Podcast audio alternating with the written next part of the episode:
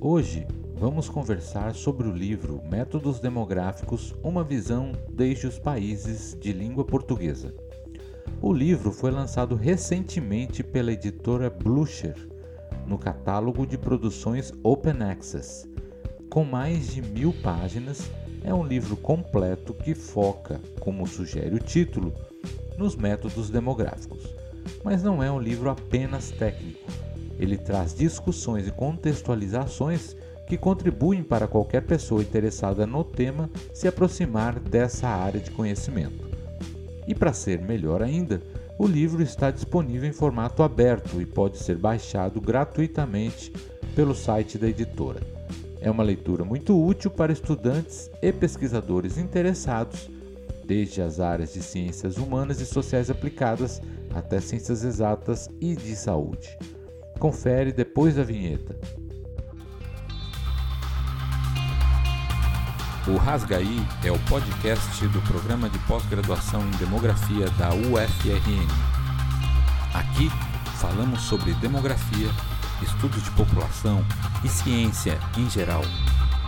Rasgaí.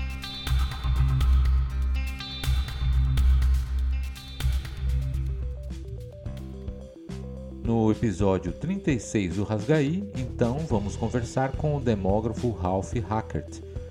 Aposentado pelo Fundo de População das Nações Unidas, hoje ele atua como consultor independente em diversos projetos internacionais e tem importante experiência em estudos e análises demográficas nos países falantes da língua portuguesa, dentre outras. Holandês radicado no Brasil, Ralph liderou a iniciativa de produção deste livro e, ao longo dos últimos quatro anos, conseguiu articular contribuições de diversos pesquisadores, dar unidade ao corpo do texto e finalizar a obra que acaba de ser publicada. Seja bem-vindo ao Rasgaí, Ralph. Para começarmos a conversa, conte para gente qual foi a ideia geral do livro. Bom, este livro em realidade já é uma aspiração minha e de algumas outras pessoas desde os anos 80. Eu me lembro que naquela época o professor Zé Alberto de Carvalho eh, e eu já tínhamos a ideia de escrever um livro desse tipo que por várias razões não saiu da caneta, mas já se sente essa necessidade faz bastante tempo.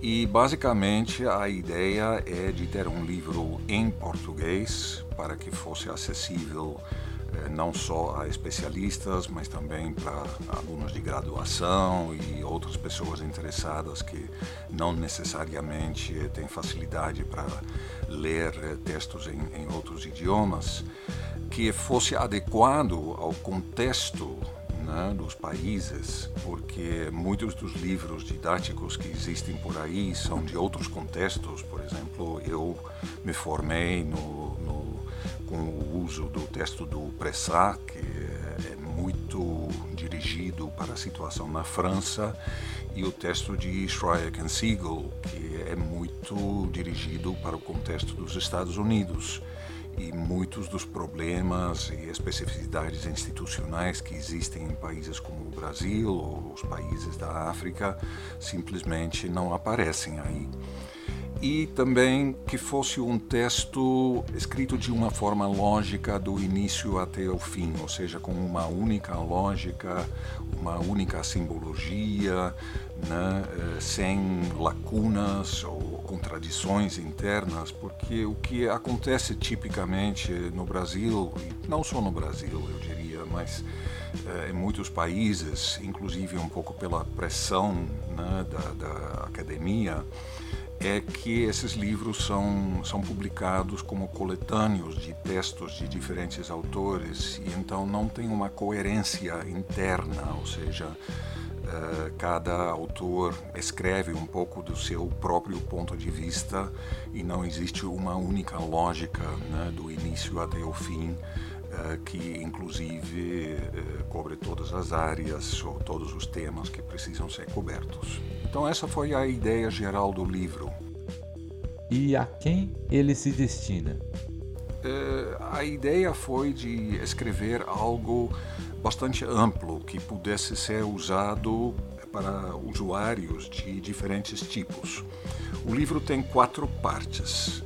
E a primeira parte é, é uma parte introdutória que supostamente seria de leitura leve, eh, de não especialistas, e que trata um pouco da questão de, bom, o que é demografia, eh, qual é seu instrumental principal, quais são os problemas que se analisam na demografia, para que serve a demografia, que realmente foi escrita pensando em pessoas que não têm nenhuma formação sistemática nessa área e essa parte inclusive não usa fórmulas ou, ou, ou né, técnicas matemáticas, é, é simplesmente uma leitura, bom, talvez não leve, mas pelo menos uma leitura não técnica que serve certamente para cursos de graduação em áreas como geografia, sociologia, economia, né, é, para pelo menos ter uma ideia de o que é a demografia e de que problemas ela trata. É, depois tem uma segunda parte que também pode ser usada a nível de graduação, mas essa parte se destina a pessoas que já querem ter uma visão um pouco mais técnica de o que é demografia. Trata de temas como, bom, como se constrói uma tábua de vida, como se analisa a fecundidade, uh, quais são os conceitos relevantes no contexto da migração, coisas, coisas desse tipo que já são um pouco mais, mais técnicas, mas ainda assim eh, o tratamento eh, é relativamente leve, sim, tem fórmulas, mas não se usa um instrumental mais avançado de matemática ou estatística, né? não se fala em teoria da probabilidade ou em cálculo diferencial e integral, se usa assim álgebra né, básica, eh, que em princípio todo mundo que, que fez escola secundária deveria dominar. Depois tem uma terceira parte, é um pouco mais é, específica do que a segunda, na medida em que aborda alguns temas que talvez não sejam de interesse para todos. Uh, e são temas que normalmente não se tratam num curso básico de demografia. Por exemplo, a demografia econômica, ou a demografia histórica, ou uh, a questão da nupcialidade, a formação de uniões. Essa parte pode interessar para certas pessoas, ou quer dizer, os capítulos dessa parte podem interessar para certas pessoas, e talvez para outras não, ou para certos cursos e, e outros não. Eh, por exemplo, o capítulo sobre a demografia econômica poderia perfeitamente né, ser usado num curso básico de demografia no contexto da, da economia. Uh, o capítulo sobre demografia histórica poderia ser usado num curso de, de história, mas, bom, para o historiador, talvez o capítulo sobre nupcialidade ou o capítulo sobre economia não tenham tanto interesse. Então, aí seria um uso um pouco mais seletivo. E, finalmente, tem a quarta parte, que já é uma parte mais técnica, e aí sim se, se usa eh, matemática e estatística. Né? Então, essa parte já é mais exigente em termos do conhecimento prévio do, do aluno, e essa parte tipicamente seria usada num curso introdutório de demografia a nível de, de pós-graduação. Bom, evidentemente, na medida em que você vai estudar demografia a nível de pós-graduação, inevitavelmente você vai ter que fazer outras leituras além deste livro eh, para aprofundar uma série de, de, de questões, mas eh, pelo menos né, como primeiro curso de demografia a, a nível de pós-graduação, esse livro deveria dar os elementos né, para arrancar. Muito interessante. Essa divisão em partes permite que seu uso seja abrangente e didático. Será útil desde as pessoas que tenham apenas curiosidade e interesse nos temas relacionados à demografia, mas também para aqueles que buscam um conhecimento um pouco mais aprofundado na área.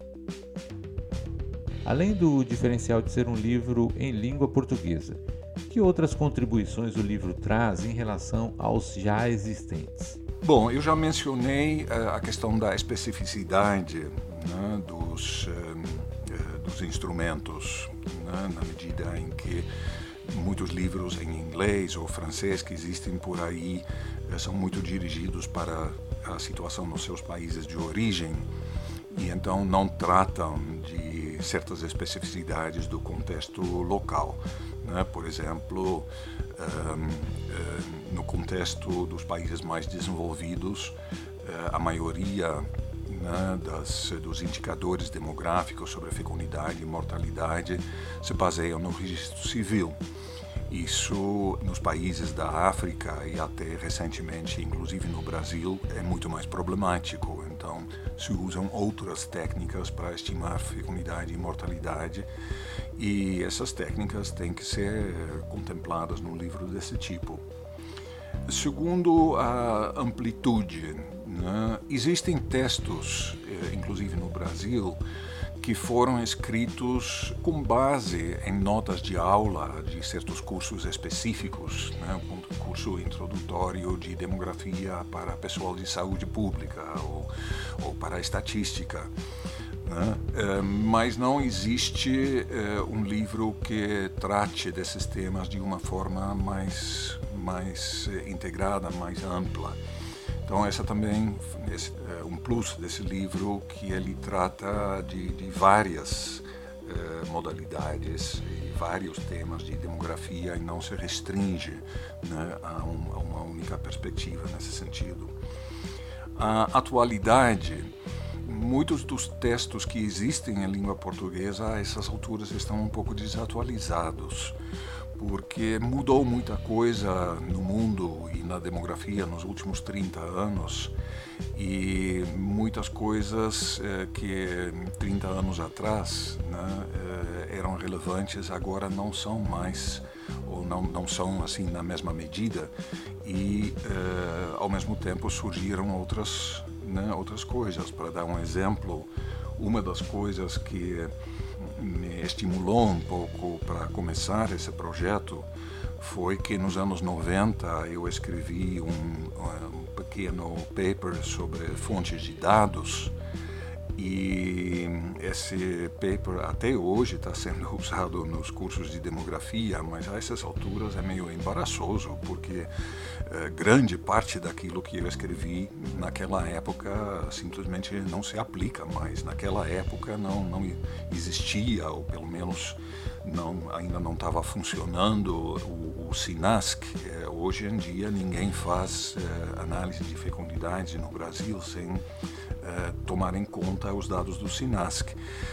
Então, eh, muita coisa precisava ser atualizada e isso também é uma das, das vantagens do livro, que é, é extremamente atualizado. Inclusive, fala um pouco sobre a questão do Covid se bem que tínhamos consciência de que bom, o que o livro fala sobre isso daqui a um ou dois anos vai estar totalmente desatualizado de novo, mas pelo menos é mencionado. Outra coisa é, é que esse livro explicitamente é, se dirige também aos países de língua portuguesa na África, os PALOP.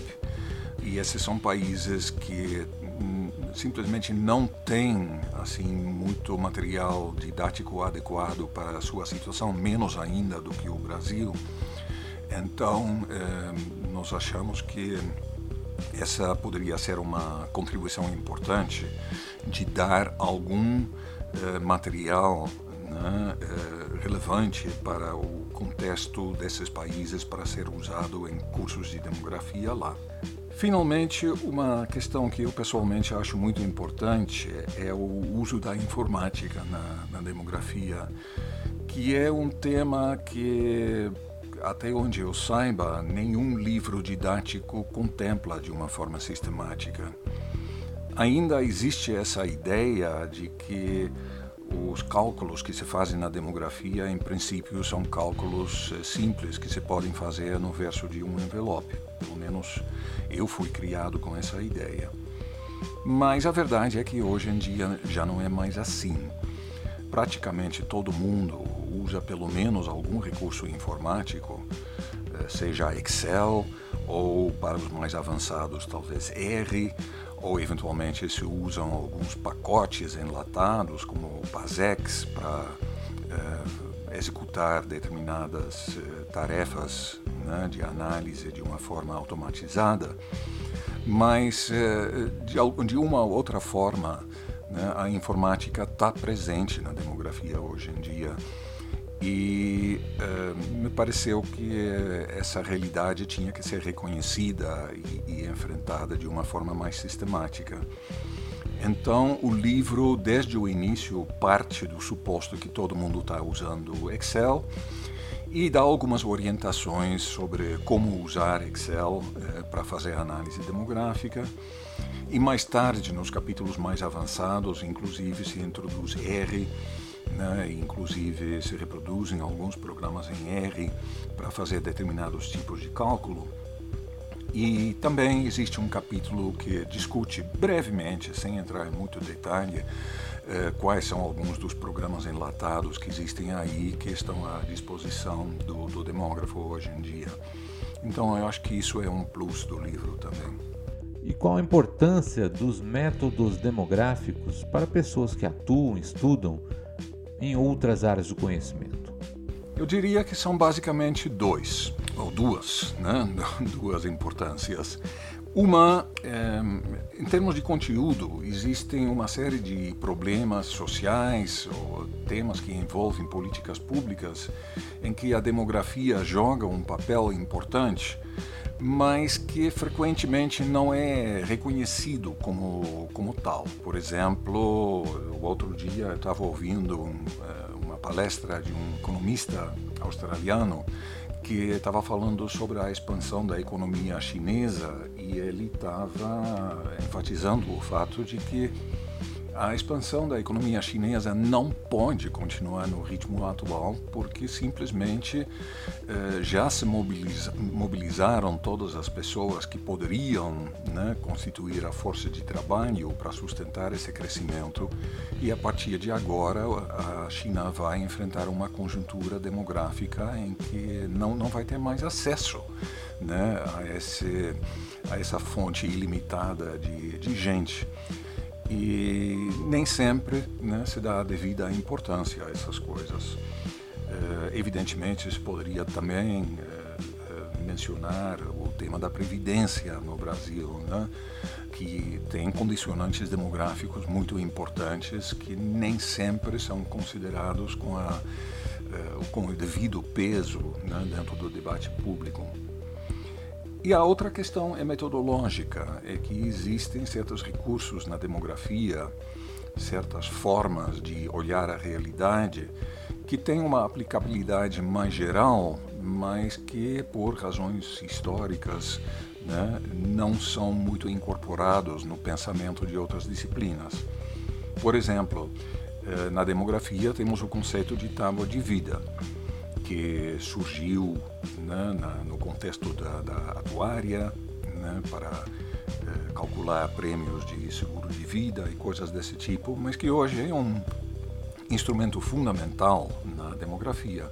Agora, esse instrumento poderia ser usado em outras áreas também, para descrever outros fenômenos em que o, o tempo né, e o desgaste eh, joga algum papel mas eh, isso geralmente não é feito porque as pessoas simplesmente não têm conhecimento desse instrumento.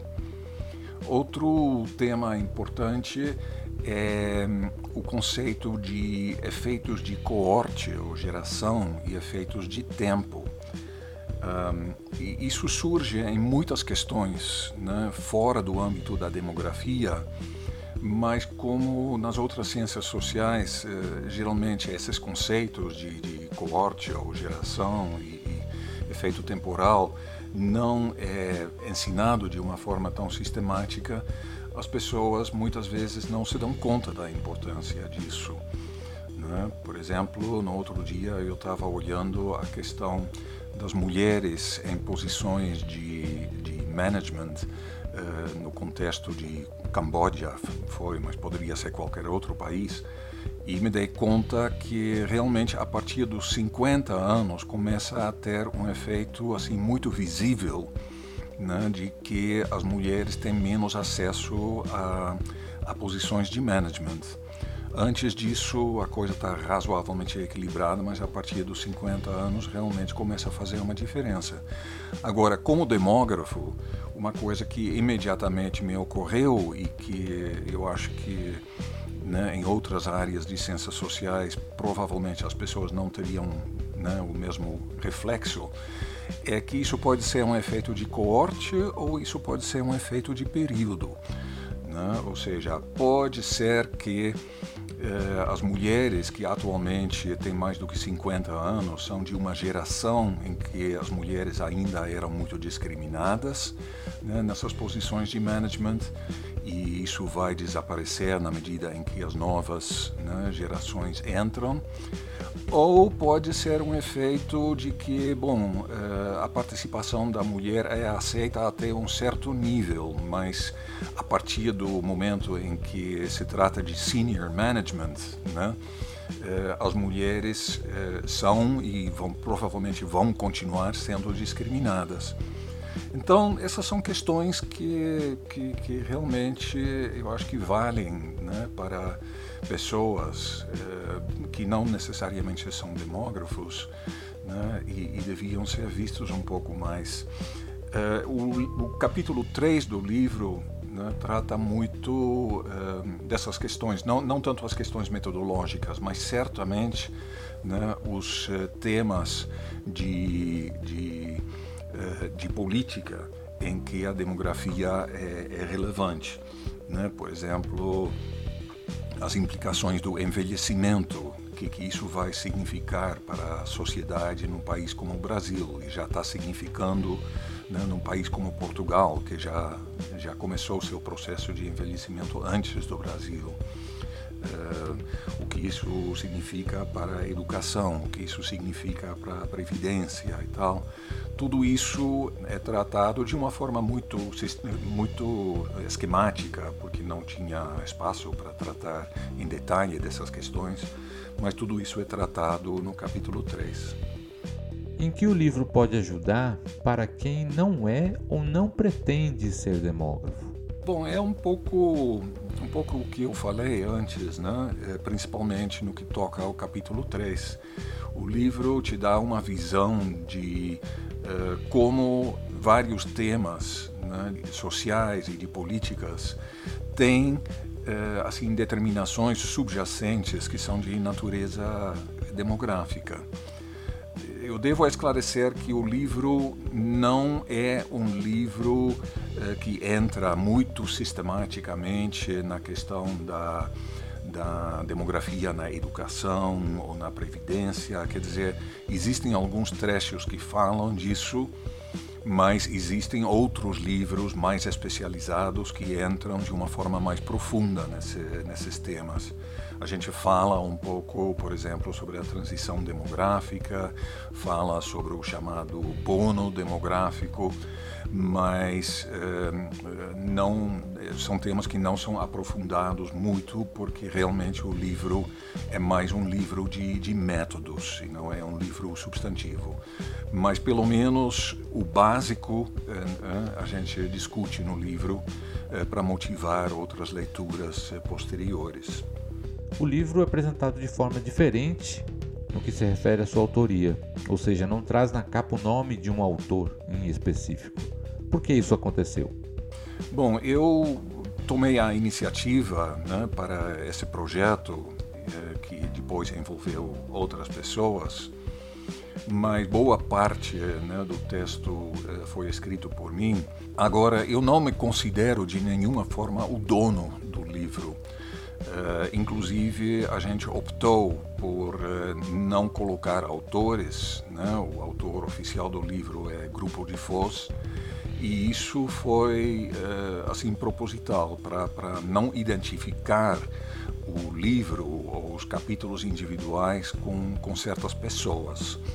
A ideia é que esse livro é um, um patrimônio né, da comunidade demográfica brasileira que é propriedade de todo mundo e que eh, pode ser uh, usado futuramente, atualizado, reformulado, na medida em que as circunstâncias exigem isso. Atualmente nós estamos pensando numa nova edição do livro daqui talvez a cinco anos e não existe assim nenhuma regra que diz que bom eu de novo vou ser o coordenador. Se daqui a cinco anos outra pessoa se habilita para atualizar o livro e melhorar alguns dos capítulos e ou, talvez até acrescentar alguns capítulos, isso não é nenhum problema.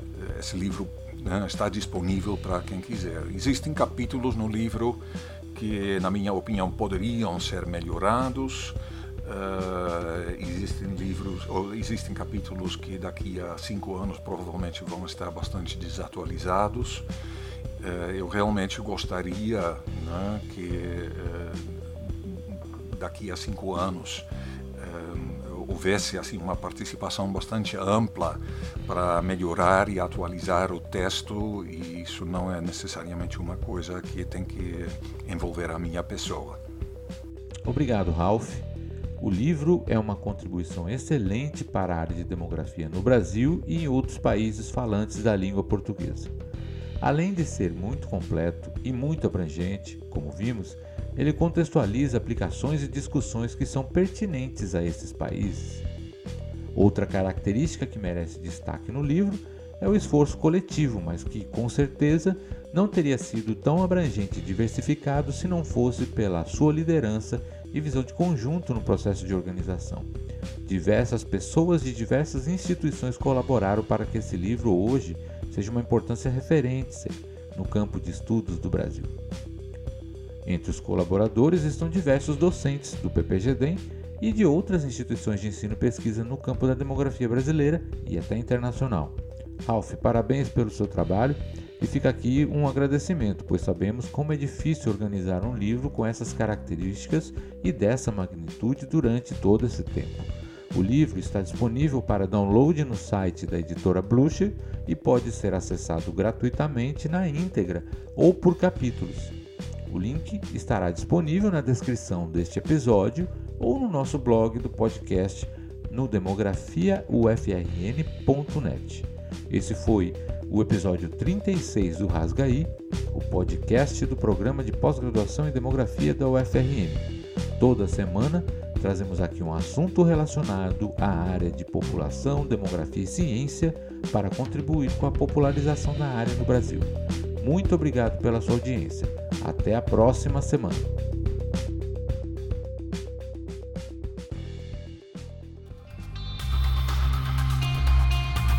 O Rasgaí é o podcast do programa de pós-graduação em demografia da UFRN. Aqui falamos sobre demografia, estudos de população e ciência em geral. Rasgaí